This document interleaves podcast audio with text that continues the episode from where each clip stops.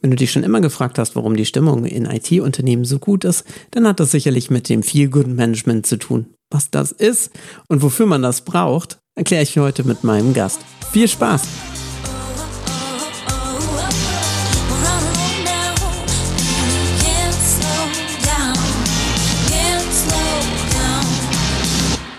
Hallo und herzlich willkommen zu einer neuen Episode meines Podcasts Bildungsupdate. Heute ist mein Gast Nick Brosch, Head of Feel Good Management bei der Codecentric. Hi Nick. Mahlzeit, hi. So, also als allererstes würde ich gerne mal fragen, oder leitest du für unsere Hörer mal kurz ein, was die Codecentric denn überhaupt ist?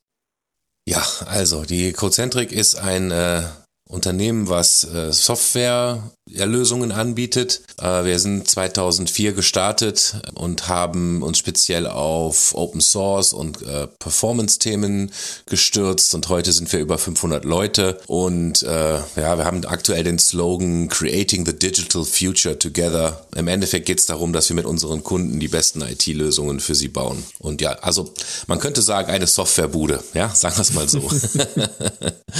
ja, aber das passt ja jetzt eigentlich auch so ein bisschen zu deinem Jobtitel, über den wir uns jetzt in dieser Episode auch ein bisschen unterhalten, weil ich finde, das ist ja absolut IT-getrieben. Also solche neuen Arbeitsformen hat es ja in eurem Feld, glaube ich, mit als erstes. Ich glaube, ihr seid ja richtig, also agiles Arbeiten war ja, kommt ja aus dem IT-Bereich überhaupt und sich in überwiegendem Maße um die Mitarbeiter zu kümmern, siehst du jetzt in Industrieunternehmen weniger als in IT-Unternehmen. Das stimmt. Und genau deswegen, ich glaube, kaum jemand äh, kann etwas anfangen mit dem Feel-Good-Management, der sich außerhalb des Human Resources Bereichs schon mal mit sowas beschäftigt hat. Also ich glaube, die meisten denken an irgendeinen Titel von Gorillas dann dabei. Magst du vielleicht mal kurz erklären, was ist das überhaupt? Worum ja, geht's Feel Good Management. Äh, ich, ich könnte, ich könnte äh, eine Definition kurz äh, nennen, die vom Fraunhofer Institut mal ähm, so, so definiert wurde. Die haben gesagt, der Auftrag ist es, das Wohlbefinden der Mitarbeiter zu stärken und effizientes Arbeiten zu ermöglichen. Und das finde ich eine ganz gute Definition. Beim Feel Good Management geht es darum, dass wir ein Arbeitsumfeld haben, in dem man sich wohlfühlt, in dem man sich entfalten kann, ohne Hindernisse arbeiten kann und seiner Leidenschaft nachgeht. Das machen wir halt nicht, weil das äh, so nett ist, sondern weil man sich davon natürlich einen wirtschaftlichen Vorteil verspricht. Ähm, Feel Good Management ist auch nichts Neues, auch wenn das jetzt noch relativ neu in der Arbeitswelt ist als Titel und auch ich kannte diesen Titel nicht, als ich damit angefangen habe. Und auch ich habe erstmal Fragezeichen auf der Stirn gehabt, als ich das erste Mal Feel Good Management gehört habe. Und auch nicht nur Fragezeichen auf der Stirn, sondern auch ein Grinsen im Gesicht. Also das lädt einfach ein, dass man sich erstmal drüber lustig macht, dass man sagt, was ist das denn? Ja, macht der jetzt Fußmassage und weiß ich nicht was? Oder Wohlfühlmanager? So ein Blödsinn.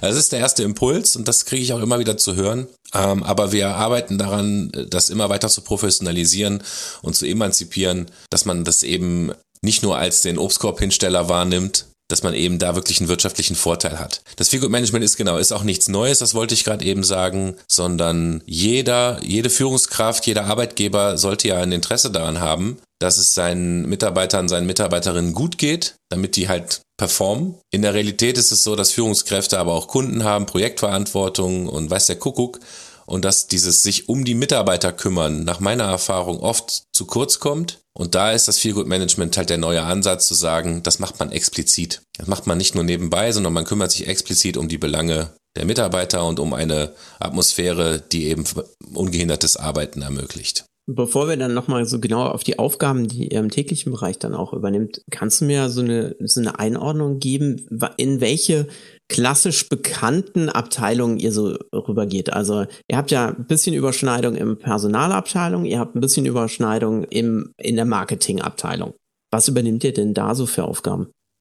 Genau, also die, ähm, die Aufgaben in der Überschneidung zum HR sind das Onboarding, dass ich mhm. gesagt habe, sobald Leute bei uns anfangen und sag ich mal aus dieser Recruiting-Phase raus sind und bei Codecentric ankommen, möchte ich sicherstellen, dass diese Leute gut ankommen dass sie nicht alleine sind, dass sie äh, also jemanden haben, der sie begleitet die ersten Tage, dass sie alle Informationen haben, dass sie auch integriert werden, verstehen, wie die Firma tickt, solche Dinge. Also dass wir da jeden Monat, wenn neue Leute anfangen, ähm, uns explizit auch um die kümmern und Zeit für die haben. Mhm. Und die andere Schnittstelle, die ich mal so definiert habe, ähm, ist die zum, ja, zum Marketing ist eigentlich ein bisschen falsch. Mir ging es um die interne Kommunikation in dem Fall. Dass ich sicherstellen möchte, dass unsere Kanäle bekannt sind, gut funktionieren, dass man weiß, wie man damit umgeht. Und Marketing kommuniziert halt nach außen und ich kommuniziere mit meinen Tools nach innen. Deswegen habe ich da diese Schnittstelle gesehen.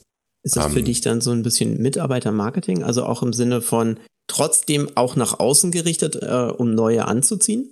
Jein, ich mache das nicht. Ich mhm. stehe zwar bei uns irgendwie, wir haben so ein paar Keywords äh, vorne am Eingang an der Tür stehen, da steht auch Feelgood Management mit bei und sicherlich ist das auch eine tolle Sache, dass wir das machen. Aber ähm, ich bin da eher so unterwegs, dass ich mich wirklich explizit nach innen richte und was dann halt nach außen abfällt, auch wie so ein Interview jetzt hier oder gestern habe ich noch einen Talk gehalten. Ja, das mache ich dann mit, aber das ist schön, das ist ein Nebeneffekt äh, ist für mich aber halt ja wirklich ein Nebenprodukt und nicht meine nicht mein Ziel. Also ich bin jetzt nicht derjenige, der äh, brutal Recruiting macht, damit da irgendwie Werbung mit passiert. Mhm. Trotzdem war ich schon mal mit auf einer HR-Messe und habe mich damit an den Stand gestellt. Das ja, wenn mich wenn ich da gefragt werde, sage ich auch nicht nein. Ja.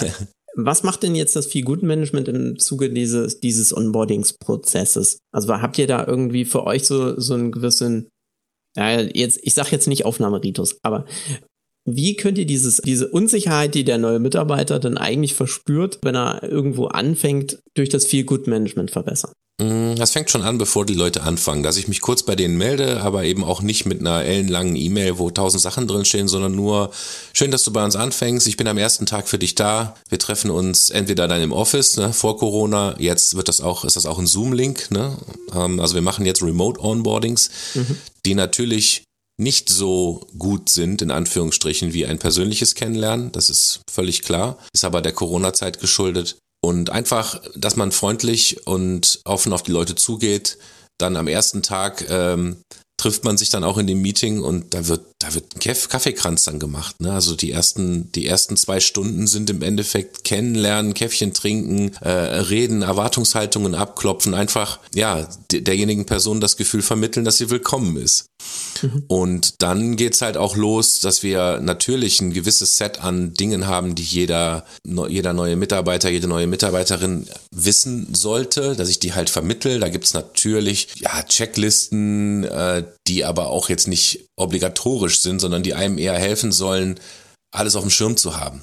Ja, und dann kann man da durchgehen und sagen, ja, brauche ich, brauche ich nicht, ah, habe ich schon mal gesehen, brauche ich vielleicht später. Dort aber auch ein gutes Augenmaß zu haben, dass dieser Informationsflut nicht zu viel wird. Deswegen sage ich ganz gerne, dass ich das essentielle Onboarding mache, dass die Leute bei uns das Seepferdchen machen, die können dann schwimmen, ja, die, die saufen nicht ab, die, die wissen, wie das theoretisch funktioniert, haben auch schon ein bisschen Übung, aber das beste Onboarding passiert natürlich dann in den Teams. Also so schnell wie mhm. möglich rein in dein Team, rein in dein Umfeld und dann gibt's erweiterte Onboardings, nenne ich das mal. Es gibt dann Maßnahmen, die von, HR, von HR kommen, Schulungen, äh, Veranstaltungen, E-Mails, die an Rookies gesendet werden in, in gewissen Abständen, wo äh, Informationen zu einem bestimmten Thema vielleicht mal zusammengefasst sind, Reisekostenabrechnungen und solche mhm. Dinge.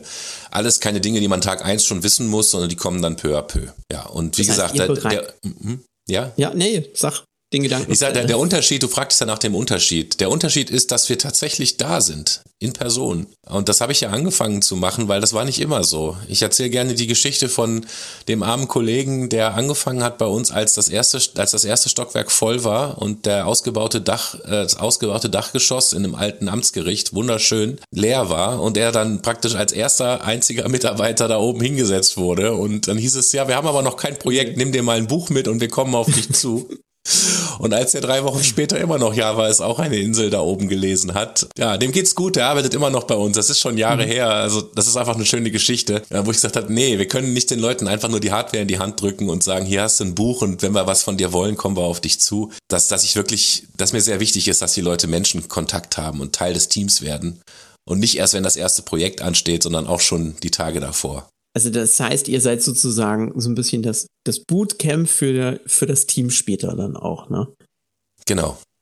Ja. Ähm, Wenn, genau, also genau. Ja, kann man so sagen. Mhm. Gerade, du sagst, ich meine, im IT-Bereich ist ja Teamworking noch ganz extremst wichtig. Weil es sehr wenige oder immer weniger, sagen wir es mal so, Sachen gibt, die man tatsächlich für sich singulär macht. Das heißt, man hat wahnsinnig viel Abstimmungsbedarf. Das Feel Good Management ist ja nach meinem Verständnis jetzt, nach den Informationen, die ich so auch gelesen habe und was wir im Vorgespräch auch hatten, ist ja auch ein Teil davon. Dass also ihr bei dem Teambuilding oder bei dem Teamworking im größeren Kontext ja auch unterstützt.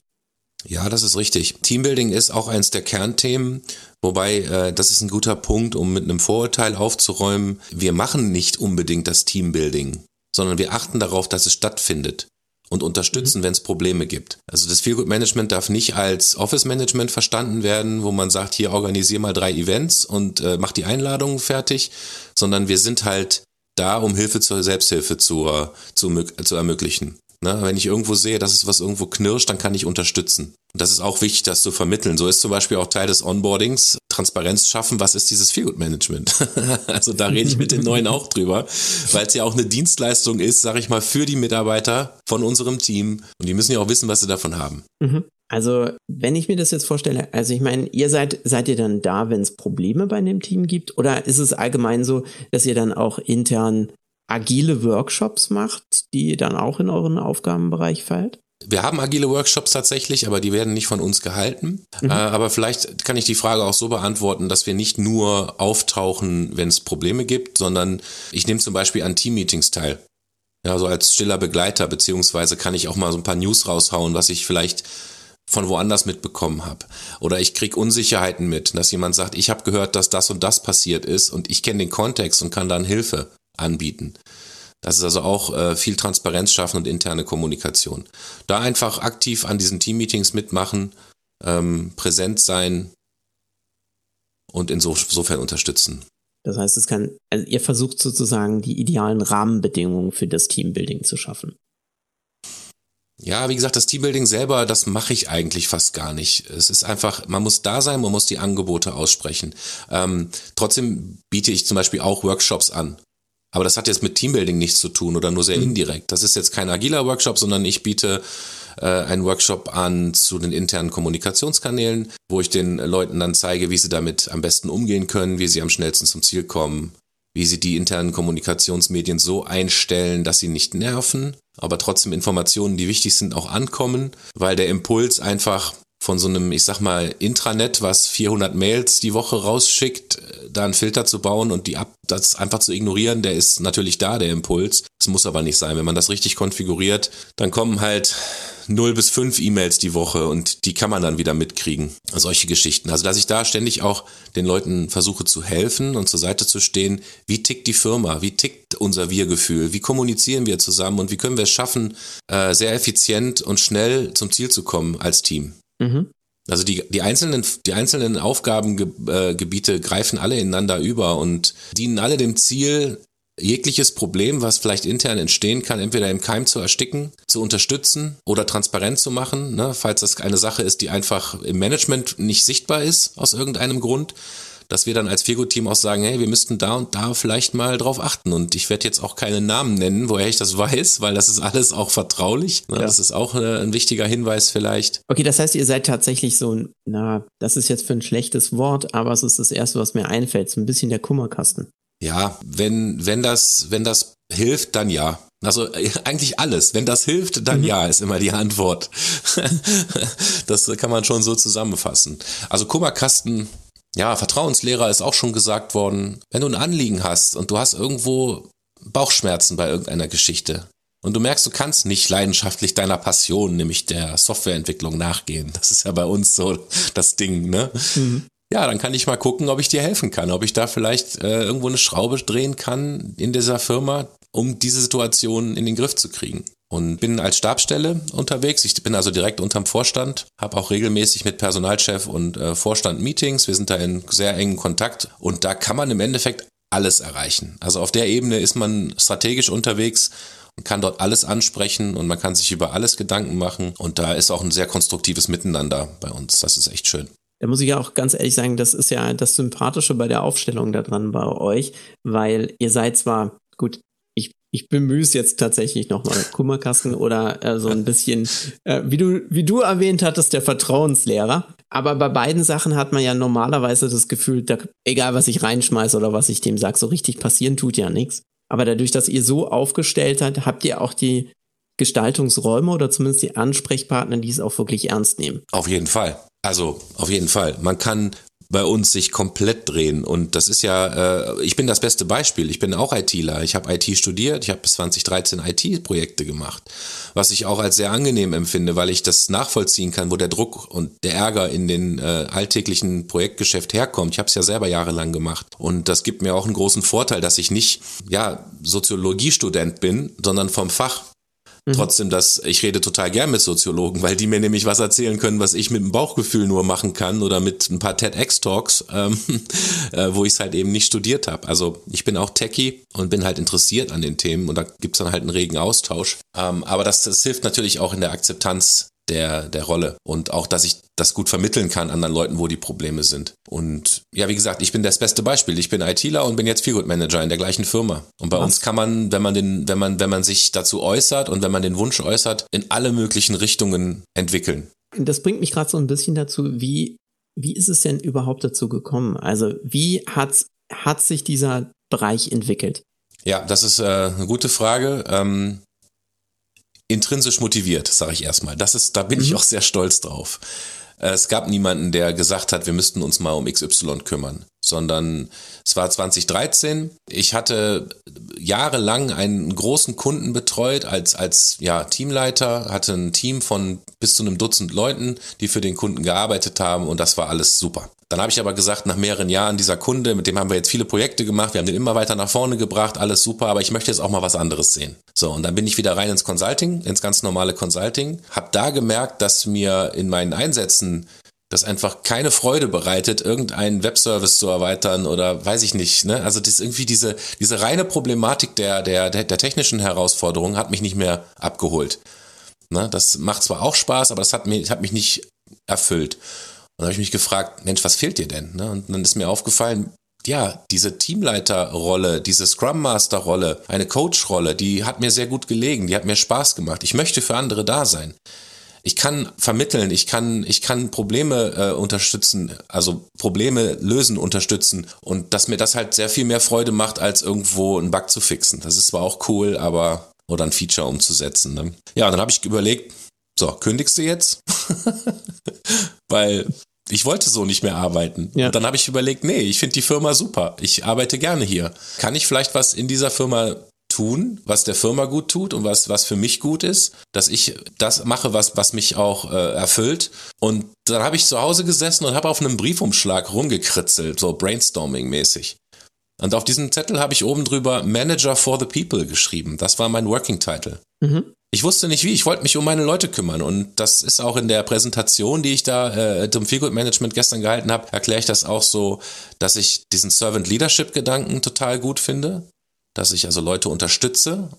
Auch dieses Coaching ist ja so ein Stück weit in die Richtung, dass das in IT, in agilen IT-Projekten äh, der Scrum Master übernimmt und ein guter Scrum Master halt ein Team Shielding hinkriegt, Abläufe versteht, vermittelt ähm, und, das, und das Team ungestört arbeiten kann und nicht nur, also das muss ich immer dazu erwähnen, falls auch ITler hier zuhören. Scrum Master sind meiner Erfahrung nach oft fehlbesetzt. Da werden oft Leute hingesetzt, die irgendwie im Projekt sonst lieber nichts kaputt machen sollen. Lass dir mal ein paar Termine einstellen und Büromaterial bestellen. Also völlig falsche Interpretation der Rolle ist leider meine Erfahrung, sondern ich rede von dem guten Scrum Master, jemanden, der es wirklich schafft, das Team zu shielden und auch die Abläufe zu verbessern, Mehrwert zu schaffen, Begeisterung im Team auszulösen und insgesamt das Projekt nach vorne zu bringen. Und das wollte ich auf Unternehmensebene anwenden. Dass ich gesagt habe, ich möchte das Unternehmen unterstützen, dass wir einfach ein super Club bleiben, weil wir waren ja immer schon ein toller Arbeitgeber und ich wollte da einfach mitarbeiten, dass das auch mit Wachstum und den Herausforderungen, die damit einhergehen, so bleibt. Und so ist diese Rolle entstanden. Das habe ich dann damals den Vorständen, damals waren es noch nicht Vorstände, da hieß es, glaube ich, Geschäftsführer, da waren wir noch eine GmbH, äh, vorgestellt, dieses Konzept. Ich sage, Leute, wie sieht's aus? Ich möchte mich verändern und das habe ich mir überlegt und ich glaube, da müssen wir dran arbeiten. Und da bin ich halt offene Türen eingerannt. Da sagten die, ja, haben wir auch schon gemerkt. Das waren so bei 150, 180 Mitarbeiter, dass so interne Kommunikation zum Beispiel, ne? Bei 20 Mitarbeitern schreist du einfach in den Raum. Da weiß jeder Bescheid. Leute, wir haben das Projekt gewonnen. Zack, ne? Ja, das machst du mit 180 Leuten halt auch nicht. Und da ist auch eine ganz andere, eine ganz andere Dynamik, sag ich mal, in so einem Team. Und auch dann haben wir etliche Standorte eröffnet. Ist für mich auch so ein Feelgood-Aspekt. Dem habe ich aber zum Beispiel auch nichts zu tun. Vielleicht kann ich das hier ganz gut erwähnen, dass unsere Firma eben diesem ganzen, wir kümmern uns um die Mitarbeiter, mhm. dass das, dass das ein, wie eine Art Grundkultureinstellung ist bei uns. Und äh, wir wollten wir sind ein Consulting-Unternehmen, wir wollten aber nicht, dass unsere Consultants die ganze Woche im Hotel irgendwo pennen und ihre Familie nicht sehen. Also Lösung, viele kleine Standorte, dass die Leute abends im eigenen Bett schlafen. Mhm. Ja, und das finde ich einen totalen Feelgood-Aspekt, obwohl das mit mir nichts zu tun hat. ja, aber das ist, man unterstützt sich halt da gegenseitig. Und äh, was, was von einem Vorstand mir auch mal gesagt wurde, dass er uns so ein bisschen wie ein Frühwarnsystem wahrnimmt, weil wir halt viel mehr an der Basis sind auch im Alltagsgeschäft drin stecken mehr als, als mancher, äh, ich sag mal, Manager, der sonst sich vielleicht äh, mit seinen Dingen beschäftigt und der hat das dann als Frühwarnsystem auch bezeichnet, ja. Mhm. Dass das anscheinend sehr gut funktioniert mit dem viel gut. Ihr wachst ja konstant. Ich glaube, ihr habt, ich habe jetzt nicht ganz genau nachgeguckt beim letzten Mal, sowas in dem Größenordnung von 500 Mitarbeitern, kann das sein? Ja, das ist korrekt. Wir sind jetzt, die Zahlen schwanken da auch ein bisschen, ja. äh, weil zählt man die Leute, die bereits unterschrieben haben oder nur die, die jetzt auch schon da sind? Zählt man Werkstudenten mit, zählt man die nicht mit und so weiter? Also ich habe in meiner Liste irgendwie knappe 570, meine ich, drin mhm. stehen, die ich äh, für mich pflege und im letzten gemeinsamen Call an alle, wo der Vorstand äh, gesprochen hat, der sprach von 550 und also ja, wir liegen irgendwo in dem mhm. Rahmen. Genau. Und da ist ja, ist ja gerade äh, Mitarbeiterzufriedenheit, also was unglaublich Wichtiges, weil sich das ja dann auch immer hochspielt. Ihr habt ja jetzt, äh, ihr habt so eine interne Zufriedenheitsstudie wohl auch mal gemacht und da habt ihr im Jahr 2018 ja fast Apple-like Zufriedenheitswerte erreicht mit 98 Prozent, die bei euch damit zufrieden sind. Das finde ich ja faszinierend. Kannst du zu, zu solchen, also weil es, solche Themen sind ja immer toll, aber ihr habt es ja auch tatsächlich geschafft, bis zu einem gewissen Grad das auch nochmal für, für die ähm, ja, höheren Positionsebenen messbar zu gestalten. Ja, die, der, der Schrei nach Messbarkeit ist natürlich immer da. Also das müssen wir klar sagen. Und äh, wie soll ich das beschreiben? Wir arbeiten halt an vielen, vielen kleinen Ecken. Das sind mhm. viele Gespräche, es sind viele Events, es ist, äh, und wenn es nur jemand auf, auf Slack ist, der mich anschreibt und einfach innerhalb von 30 Sekunden, weil das halt bei mir hier aufpoppt, dann, ah ja, Mahlzeit, der kriegt sofort eine Antwort, der ist, ich bin ansprechbar, ich, ich kann seine Frage beantworten oder dann hast du mal Zeit für ein Gespräch und ich sage, ja, hör mal, in einer halben Stunde und zack, diese ganzen Dinge, der ganze Alltag, der läuft, wie viel der in Summe einzahlt, weiß kein Mensch. ja, also ich habe mir mal äh, äh, sagen lassen, dass es, da weiß ich die genauen Werte nicht, dass der Verlust eines Mitarbeiters im Endeffekt zwei Jahresgehälter ausmacht. Aber das, ich weiß nicht, ob das mhm. stimmt, im Sinne von der Recruiting-Phase und das Einstellen, ja. was das alles kostet. Und lass es irgendein, irgendeine Summe sein. Und wenn man nur eine einzige äh, Kündigung damit verhindert, dann ist der, man hat sich die Sache schon bezahlt gemacht. ne, also das, das ist vielleicht immer so, um direkt von vornherein zu sagen, dass das sich auf jeden Fall lohnt. Und ich glaube, dass der Impact, sich halt ständig und immer wieder um alles Mögliche zu kümmern, immer wieder Angebote auszusprechen, und es sind Angebote. Also nichts im Feelgood Management ist verpflichtend für die Mitarbeiter. Das ist alles äh, Angebot. Man könnte sich theoretisch auch aus dem Onboarding rausziehen. Ne? Wenn ich dann nachher sage, du weißt halt nicht, wie wir ticken, dann bist du selber schuld. Aber es ist im Endeffekt erstmal alles ein Angebot. Ja, und trotzdem, die, ähm, die Umfrage, die du da erwähnst, ist, glaube ich, über eine Studentin äh, entstanden, die äh, ein paar Interviews geführt hat. Wir haben letztes Jahr, nee, dieses Jahr, Anfang diesen Jahres, lass mich kurz überlegen, nee, das war vor Corona noch, da war es Ende letzten Jahres, eine Mitarbeiterzufriedenheitsumfrage gemacht, die wir halbjährlich bei uns durchführen. Und wir haben immer ein Sonderthema. Also da kommen die Standardfragen, wie zufrieden bist du mit deinen Projekten, mit deinen Vorgesetzten, weiß der Kuckuck. Und in einer dieser Umfragen wurde das Feelgood Management abgeklopft. Mhm. Und ähm, da haben wir auch Bestnoten bekommen, einfach aus der Belegschaft, ne, die dann im Endeffekt gesagt haben, ja, wir sind da zufrieden mit, ja, wir freuen uns, dass wir das haben. Und ganz ehrlich, jemand, der kein Problem hat, das habe ich mal gesagt, ist auch so ein bisschen hausarztmäßig, da gehe ich auch nicht hin. Trotzdem bin ich echt froh, einen zu haben. Und wenn ich noch einen habe, dem ich vertrauen kann, der meine Probleme tatsächlich versteht und, und mich nicht nur krank schreibt oder, oder weiß ich nicht was, ne, das ist schon viel wert. Das wurde über diese äh, Zufriedenheitsumfrage auch noch jüngst bestätigt, dass wir da sehr, sehr gut aufgestellt sind. Also, was ich daraus lese, ist ja auch, dass ihr äh, Hänger. Ja, ah, schön. Man kann ja schneiden, ne? Ja, man kann ja schneiden. Es ist ja kein Radio. Und zwar, meine Frage geht dahin. Das Feelgood-Management ist ja sicherlich für dich eine der Säulen, was so einen modernen Arbeitgeber dann auch ausmacht. Gibt es da für dich noch so weitere Sachen, wo du sagst, ja, das ist zwar jetzt nicht unbedingt mein Teil im Feelgood-Management, aber das ist für mich bezeichnend für sowas? Ja, wie gesagt, ähm, wir haben viele Sachen bei uns in der Firma, äh, wo ich sage, das sind Benefits oder Zustände, die darauf einzahlen, dass die Mitarbeiter gerne bei uns sind. Da ist mhm. viel gut Management, das was ich mache, nur ein Teil. Und ich habe mir ja auch ein paar Ecken rausgepickt, wo ich sagte, die waren defizitär. Ne? Das Onboarding war früher nicht gegeben. Da, weil auch das ist eine Sache, die man eigentlich auch niemanden vorwerfen kann, weil bei 20 Leuten, nochmal, da schmeißt man einen einfach in den Raum, dann ist der ongeboardet. Ja. Also das war auch ein Wachstumsschmerz, den wir da erkannt haben. Aber bei uns gibt es äh, äh einfach viele Dinge, die, die dazu eins sein. Zum Beispiel die Plus-1-Zeit, dass unsere Consultants nicht fünf Tage die Woche für Projekte verkauft werden, in der Regel muss ich hier in, der, in Klammern dazu setzen, es gibt immer Ausnahmen, aber in der Regel ist das so, dass wir halt mit den Kunden Verträge ausarbeiten, wo die Leute von montags bis donnerstags für das Projekt arbeiten und freitags für Cozentrik arbeiten. Und das hat den großen Vorteil, dass wir in der Zeit dann auch zusammenkommen, dass wir am Wir-Gefühl arbeiten können, dass wir uns eben auch als Consultants sehen und ein familiäres Miteinander ermöglichen. Eben wieder genau das, was mit den 20 Leuten im Gründerzentrum damals irgendwie möglich war, ein Stück weit zu erhalten. Aber wir wollen auch Spitzenklasse sein. Knowledge Leader. Die Leute sollen die Chance haben und die Zeit haben, sich fortzubilden. Und dafür ist dieser eine Tag in der Woche da, zu socialisen, Teil des Teams zu bleiben, an innovativen Themen zu arbeiten, die dich nach vorne bringen, aber auch die Firma. Also du kannst jetzt nicht sagen, freitags trainiere ich immer Aerobic oder so. Ja, das ist dann gut für dein körperliches Befinden. Wir sprechen da immer von Corporate Game, Personal Game. Da muss irgendwo eine Balance her. Aber wenn du sagst, wir haben zum Beispiel einen Kollegen, der sich jetzt seit einiger Zeit mit dem VR-Thema beschäftigt, der ist total heiß auf VR. Und der, der hat da Dinge äh, aufgebaut mit einer Software und sucht Kunden und ist praktisch Unternehmer im Unternehmen. Also man kann im Endeffekt ein Startup gründen intern. Auch noch eine Sache, ist auch völlig viel gut. Äh, soweit ich weiß, sind es 30 Prozent. Ich möchte mich darauf jetzt nicht festnageln lassen, ob es 40, 30, 35 sind, aber ich meine, es wären 30 Prozent unseres jährlichen Gewinns legt die Firma in ein Innovationsbudget zurück, mhm. wo man intern pitchen kann und sagt, ich habe hier eine tolle Idee und dann, wenn das ankommt, dann wird man aus diesem Innovationsbudget bezahlt, hat also praktisch, man, man verdient praktisch kein Geld für die Firma,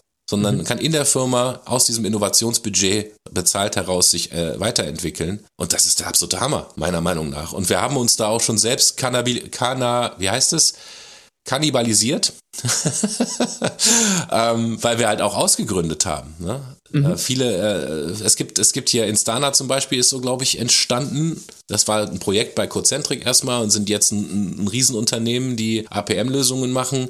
Oder was jetzt relativ neu noch ist, äh, Chaos Engineering. Da haben sich ein paar Leute zusammengesetzt und haben da was gebastelt. Waren dann Chaos Monkey und dann hat, glaube ich, irgendwer anders den Namen sich geschnappt und jetzt heißen sie SteadyBit. Aber SteadyBit ist eine Firma, die aus Cocentric gegründet wurde, aus dem Innovationsbudget. Und mit dem Kannibalisieren meine ich, natürlich verlieren wir dann auch ein paar Leute dann an diese mhm an diese Firmen, weil die natürlich dann da mitmachen. Und alles das ist trotzdem akzeptiert und möglich. Und auch mit diesen Abgängen in die eigenen Tochterfirmen, so nenne ich es meistens, keine Tochterfirmen, ne? aber selbst damit ist die Fluktuation sehr gering bei uns im, im mhm. Marktdurchschnitt. Ja, aber ich glaube, das sind ja das sind ja gerade mal so Sachen. Und das ist ja auch das, weswegen wir heute überhaupt sprechen, weil es ist ja auch ein Teil meines meines Themas vom Podcast, was ich so faszinierend finde, diese unterschiedlichen Auffassungen äh, von firmeninterner Bildung. Und das finde ich bei, fand ich bei euch ja, ich kenne ja einige von euren Mitarbeitern dann auch so spannend an der Geschichte, weil diese Plus eins Zeit kennt man jetzt von Google dann, äh, das also 20 Prozent der Arbeitszeit dann freigestellt sind für Mitarbeiter. Genau. Ähm, magst du, hast du da vielleicht so unter, ein paar kleinere Beispiele, was aus sowas bei euch dann auch entsteht? Mal abgesehen, dass diese Ausgründungen wahrscheinlich ursprünglich auch mal dort in dieser Plus-1-Zeit entstanden sind. Korrekt. Ähm, also genau, wir nennen das auch Plus-1-Zeit, 20%-Zeit, das sind alles so Begriffe.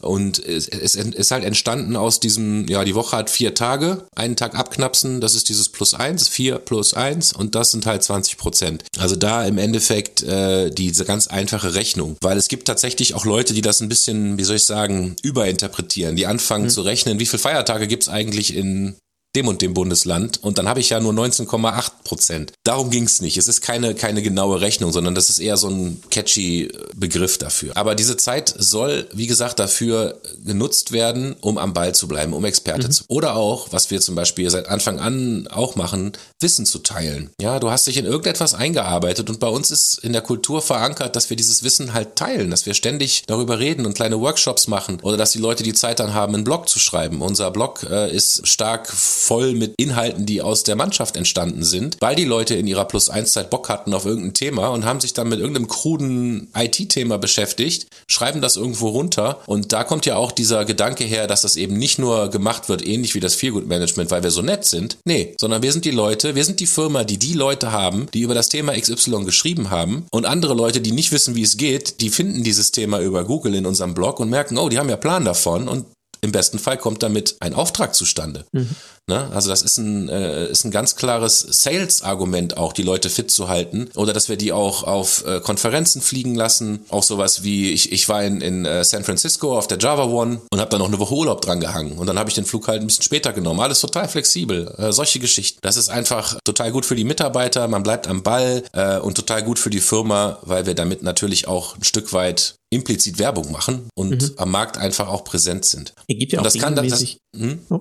Nee, ja, ganz kurz noch, ganz kurz, das kann halt ein Blogpost zu einem Thema sein. Du kannst auch irgendwas äh, Größeres vorantreiben, was dann in, irgendwann vielleicht als Innovationsprojekt gepitcht wird. Es gibt auch sicherlich mal Phasen, wo ein äh, Freitag komplett voll ist mit irgendwelchen Firmenveranstaltungen, wo der Call to All läuft. Das ist eine Ge Veranstaltung, wo der Vorstand alle äh, drei Monate äh, so sagt, was gerade so abläuft, wie die Zahlen sind und so weiter. Oder irgendwelche World Cafés, Remote Coffees, weiß der Kuckuck was. Es gibt Freitage, die sind komplett so gebombt mit irgendwelchen tollen internen Veranstaltungen. An dem Tag hast du halt nur gesocialized. Ja, das ist mhm. aber auch Arbeiten an dir und der Firma wenn, wir, wenn mhm. wir da einfach zusammenwachsen. Wenn ich mir überlege, dass Leute bei großen Consulting-Unternehmen äh, arbeiten und wirklich sowohl Büro als auch Kollegen einfach nie sehen, weil sie die ganze Zeit beim Kunden sind und im Hotel schlafen, wäre nicht mein Job, wäre nicht mein Arbeitgeber. Und das ist bei uns halt ein Stück weit anderes. Ich habe auch gesehen, ihr gibt regelmäßig ein äh, nennen wir es mal Magazin raus, den Softwerker. Mhm. Da sind sicherlich dann auch ein paar Artikel dann direkt aus dieser Plus 1 Zeit mit dran. Ja, also ich müsste jetzt den aktuellen Softwerker aufmachen. Ähm, ich denke, dass die meisten Artikel daraus plus mhm. eins äh, Artikel sind. Es gibt natürlich Leute, die, keine Ahnung, die sich irgendwie ähm, strategisch irgendeinem Thema widmen, sowieso, jetzt ohne Plus-1-Zeit und dann schreiben die was darüber. Dann, mhm. ne? Bei mir ist die Plus-1-Zeit zum Beispiel, dass ich mir, wenn ich gerade mal nicht irgendwie irgendwas am Brennen habe, dann programmiere ich auch. Aber ich mache das genau zum Spaß. Ne? Ich will halt da weiter am Ball bleiben und es macht immerhin auch immer noch Spaß, ähm, in der Kaffeeküche irgendwelche Nerd-Jokes zu ziehen. Da möchte ich halt eben auch am Ball bleiben. Und zum Beispiel haben wir jetzt seit neuestem ähm, eine JavaScript-Expertengruppe. Ja, Expertengruppe ist eigentlich das falsche Wort, weil es ist eine, eine Arbeitsgruppe gegründet, die eben genau zum Ziel hat, von Experte bis Anfänger die Leute zusammenzubringen und über Themen zu reden. Gerade im JavaScript-Universum. Welche 35 Libraries muss ich jetzt eigentlich standardmäßig benutzen? Ich wollte doch nur so eine kleine Web-App bauen und jetzt habe ich irgendwie vier Stunden gegoogelt und mir ist komplett schlecht. Ja, dann reden wir darüber. Dann helfen wir uns gegenseitig gegenseitig. Und das kommt sehr gut an und das wird auch, äh, ja, ich weiß jetzt nicht, wie viele Wochenabständen, aber regelmäßig an Freitagen angeboten. Gibt es bei euch jetzt irgendwie sowas, wo ihr sagt, da gibt es so, na, nennen wir es mal, irgendwelche Artefakte, wo ihr sagt, äh, das ist jetzt das, wo, wo wir unser Team so ein bisschen mit äh, zusammenhalten. Jetzt gerade über unsere aktuelle Lage. Ich habe schon mit einigen Leuten drüber gesprochen, auch Coaches, dass äh, dieses ganze Homeoffice halt für manche auch ein bisschen schwieriger ist. Dass in Konzernstrukturen ist es so, dass man tatsächlich meint, man könnte mehr Meetings hintereinander packen. Mein Tag war heute auch so strukturiert. Ich hatte tatsächlich keine Minute zwischen einem anderen. Ansonsten ist es eher so, du wartest, musst zu deinem Meetingraum überhaupt erstmal gehen, hast dann das normale Socializing, ziehst dir noch einen Kaffee mit irgendwie dem Kunden gemeinsam und hast diese zehn Minuten sozusagen, mhm. die, nennen wir es mal so, nicht verpuffen, aber die du nicht am Thema dran machst. Gibt es ja. für euch irgendwie da so ein paar Sachen, wo du sagst, oh ja, äh, haben wir auch gemerkt und das sind unsere, unsere Sachen mit dieser Problematik klarzukommen? Ja, ich muss gucken, dass ich da jetzt präzise darauf antworten kann, weil mir viele Dinge durch den Kopf schießen. Also erstmal muss ich dir recht geben. Wir haben durch das Remote-Thema an sozialer Nähe verloren. Lass es mich mal so nennen. Mhm. So, da möchte ich auch nicht dran rütteln. Ähm, aber was jetzt ein Feelgood-Aspekt ist und auch so, wie wir arbeiten, ist im Endeffekt dort den Fokus auf die positiven Dinge auch zu legen, welche Flexibilität das mit sich bringt, welche Effektivität auch. Also ich finde zum Beispiel diese äh, Remote Calls extrem anstrengend, weil man irgendwie konzentrierter bei der Sache sein muss. Man muss mhm.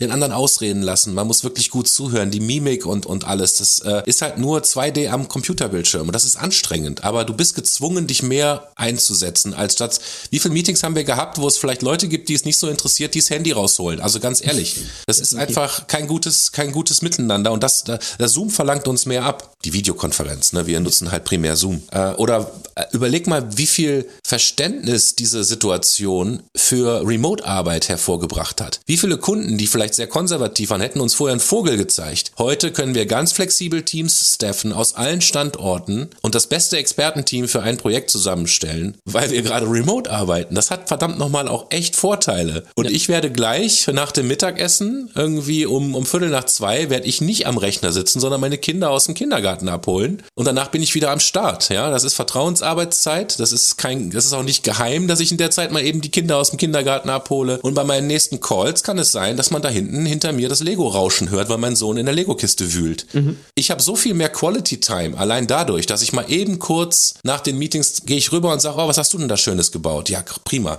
Also, die Zusammenarbeit wird viel intensiver, die Kunden sind viel, äh, viel verständnisvoller, man ist viel flexibler und man hat mehr Lebensqualität. Im Sinne von, man, man sitzt nicht irgendwie anderthalb Stunden im Stau morgens nach Köln oder was weiß ich wohin.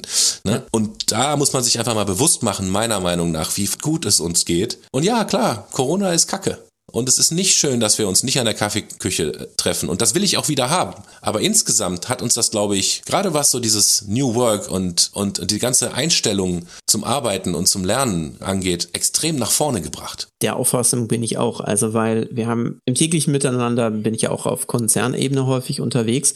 Und da hat man auch gemerkt, dass am Anfang war es ein bisschen schwierig mit allen dann auch die Meetings dann auch zu machen. Aber jetzt ist wirklich der Groove drin. Es funktioniert wirklich gut. Ich habe sehr, sehr gute Online-Meetings und bin auch tatsächlich, wie du schon sagst, ich bin wahnsinnig froh drüber, dass man dann relativ zügig Sachen auch von anderen Standorten oder so auch mit reinnehmen kann. Oder es ist egal, ob jetzt mal der, der Kollege hier gerade im Homeoffice ist oder im Büro, ich kann ihn dazuschalten. Das ist ohne Probleme dann auch machbar. Die ganzen Fahrzeiten zum Kunden fallen weg. Parkplatzsuche ist mitunter ja auch schon schwierig beim Kunden. Klar, man darf es jetzt nicht übertreiben. Man darf jetzt nicht sagen, okay, dadurch, dass du jetzt keine Fahrzeit mehr hast, machen wir jetzt aber zwei Minuten nach dem ersten Termin das nächste. Das ist grausig, weil wie du sagst, es ist, ich finde es intensiver, habe aber auch selber bemerkt, Manchmal reicht tatsächlich ein kürzeres Meeting mit dem Kunden, als es vorher gereicht hat. Ja, und das ist ja auch ein Learning, das wir jetzt alle haben. Also auch wir sind ja keine Hardcore-Remote-Arbeiter gewesen. Ne? Ich war auch im Office. Ich habe einmal die Woche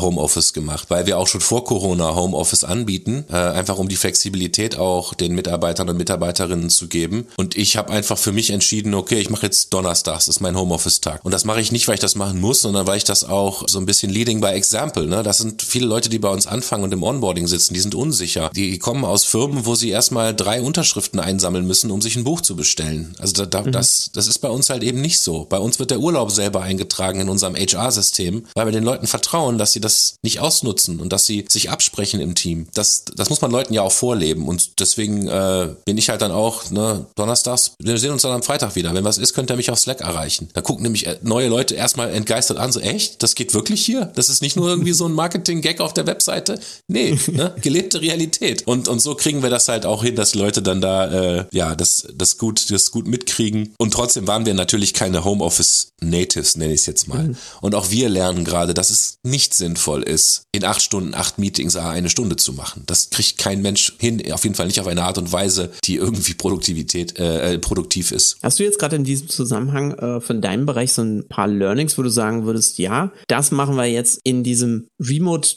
Team Gedanken gut? Also gibt es irgendwelche Sachen, wo ihr sagt, oh, wir haben jetzt was für uns gefunden, da sind jetzt weil, also was ich persönlich gemerkt habe, ist der Team, wie du vorher schon gesagt hast, das Team ist immer ein bisschen schwierig, dann in Room zusammenzuhalten.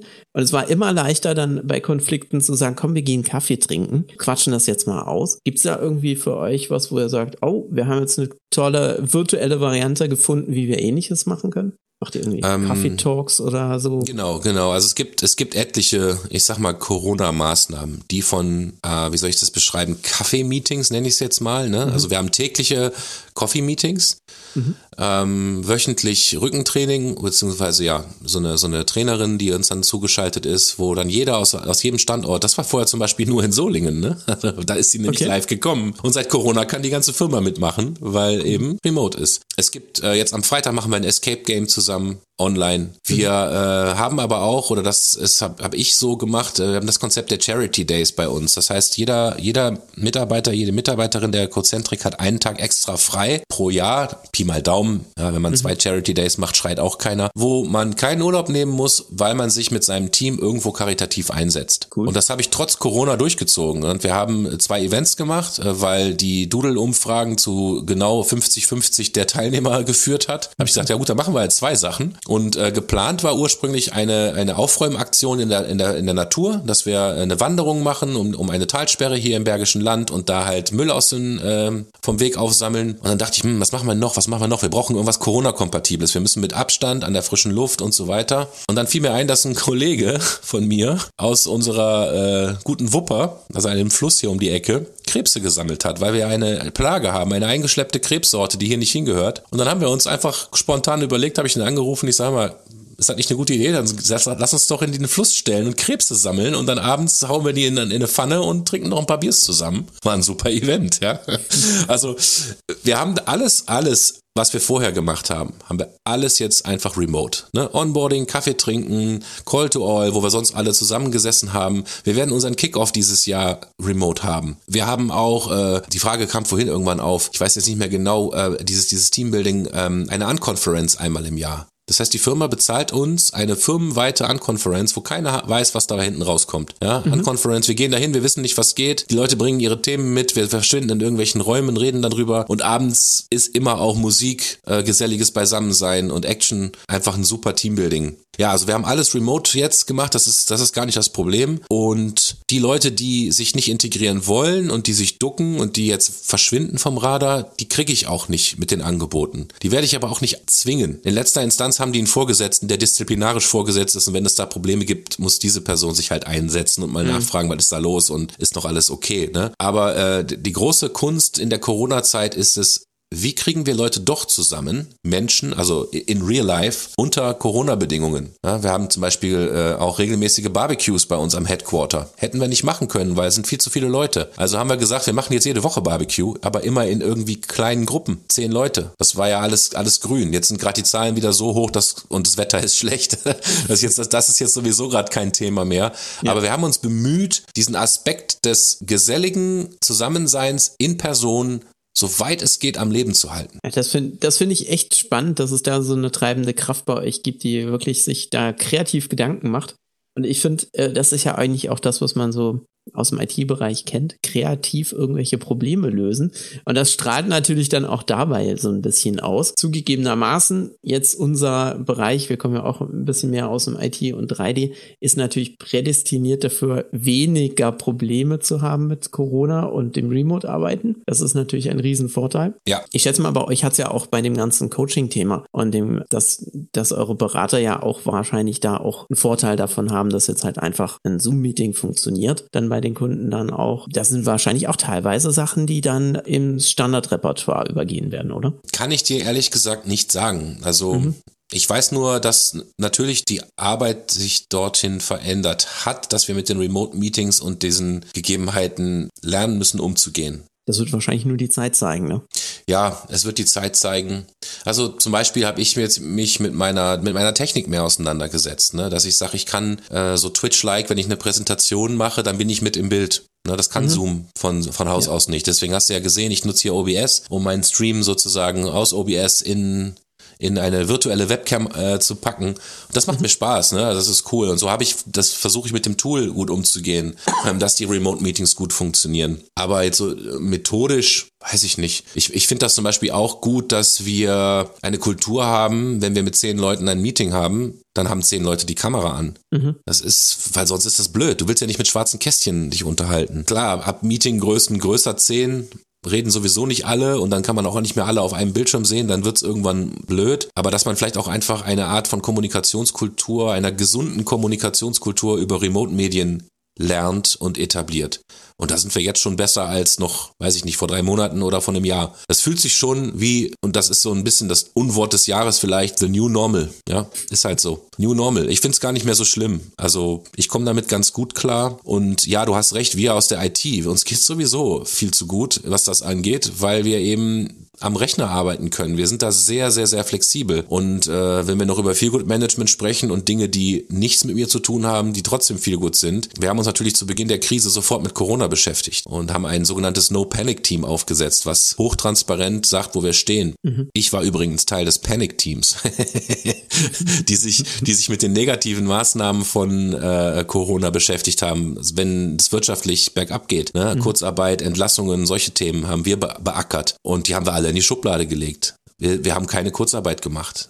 Wir haben im Gegenteil, und das ist jetzt der Feelgood-Aspekt, wo ich sage, danke Firma, wie geil ist das denn? Man hat gesagt, wir verzichten auf den Gewinn dieses Jahr. Also die Gesellschafter, ich weiß nicht in was für einem Meeting, haben sich mit Vorstand und Aufsichtsrat darauf geeinigt, schwarze Null reicht uns. Und wir werden keinen in Kurzarbeit schicken, wenn die schwarze Null erreicht wird. Wir wollen jetzt nicht 10% Gewinn rausziehen dieses Jahr. Und das ist, das finde ich so toll, weil es heißt uns immer, ja, die machen sich die Taschen voll und, äh, und nee, da wurde echt, das war ein Zeichen an die, an die, an die ganze Belegschaft, wo ich sage, echt cool, Dankeschön. Wir müssen das Thema Kurzarbeit nicht aus der Schublade holen, sondern wir versuchen selber aus eigener Kraft diese Krise zu überstehen und wir werden Gewinn machen.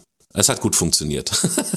ja, wir haben keine Kurzarbeit gemacht. Wir haben, wir haben uns dann halt angepasst der Situation, haben vertrieblich Gas gegeben und haben das geschafft, in dieser Krise dazustehen. Und das gibt mir auch als Mitarbeiter ein tolles Gefühl. Viel gut, ja. Also man ja. arbeitet einfach gerne hier. Ne? Das, und das machen halt viele Leute möglich. Also ich finde, das ist ja nahezu das perfekteste äh, Schlussplädoyer, weil man ja wirklich merkt, dass äh, das Feelgood-Management nicht nur für den Mitarbeiter gut ist, sondern tatsächlich auch für die Firma, weil wenn es den Mitarbeiter gut geht, geht es meistens dann auch der Firma dann auch gut. Und vor allem halt, es fördert die Kreativität und die Kreativität ist so ja, der Basisstein jetzt eigentlich für die schnelle Anpassung an ja, solche Sachen wie Corona oder irgendwelche anderen, nennen wir es mal Krisen oder sowas, die da noch kommen mögen. Korrekt. Dann bedanke ich mich für die Zeit. Nick, sehr, vielen, sehr vielen Dank, dass du ähm, da das schöne Interview mit mir gemacht hast. Sehr, sehr gerne. Hat mir auch sehr viel Spaß gemacht und wenn es noch irgendwelche Rückfragen gibt, du darfst gerne in deinem Podcast irgendwo in den Shownotes auch meine E-Mail oder so mit reinpacken, mhm. meinen Kontakt, wenn da irgendwer noch eine Rückfrage hat. Ich bin da immer erreichbar und äh, ja, ich helfe gerne. Tschüss, Nick. Ja, mach's gut. Ciao. Ich hoffe, diese Episode hat dir gefallen und du schaltest nächstes Mal auch wieder ein. Hast du Fragen oder Anregungen, dann schreib doch bitte einfach an podcast@bildungsupdate.com. Bis zum nächsten Mal. Tschüss.